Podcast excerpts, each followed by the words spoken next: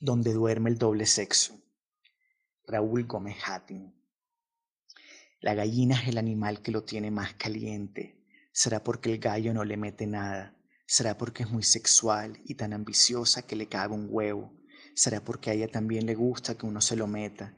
Lo malo es que caga el palo, pero es el momento más bacano y el orgasmo es de fiebre. Loco, super sexo para mis seis años.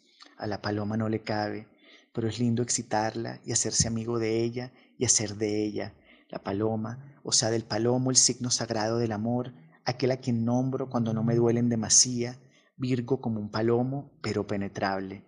La pata es imposible, la perra no deja y muerde, la cerda sale corriendo, la gata ni pensarlo, chévere la carnera, se queda quieta, la chiva en celo es deliciosa, se me olvidaba la pava, en la alegría sexual sale a la calle como la perra a putear, de las aves lo más bacano es el pavo, todos los pavos son maricas, lo aprietan, claro que la burra es lo máximo del sexo femenino, pero la mula lo chupa y la yegua es de lo mejor, pero la cocinera hace todo, se levanta la falda y lo trepa uno a su pubis, te pone las manos en las nalgas y te culea en esa ciénaga insondable de su torpe lujuria de ancha boca, el que se ha comido un burro joven sabe que per angosta en hay más contacto y placer de entrar con ternura por donde la naturaleza aparentemente no lo espera, pero que reciben un júbilo que no le conozco a la hembra.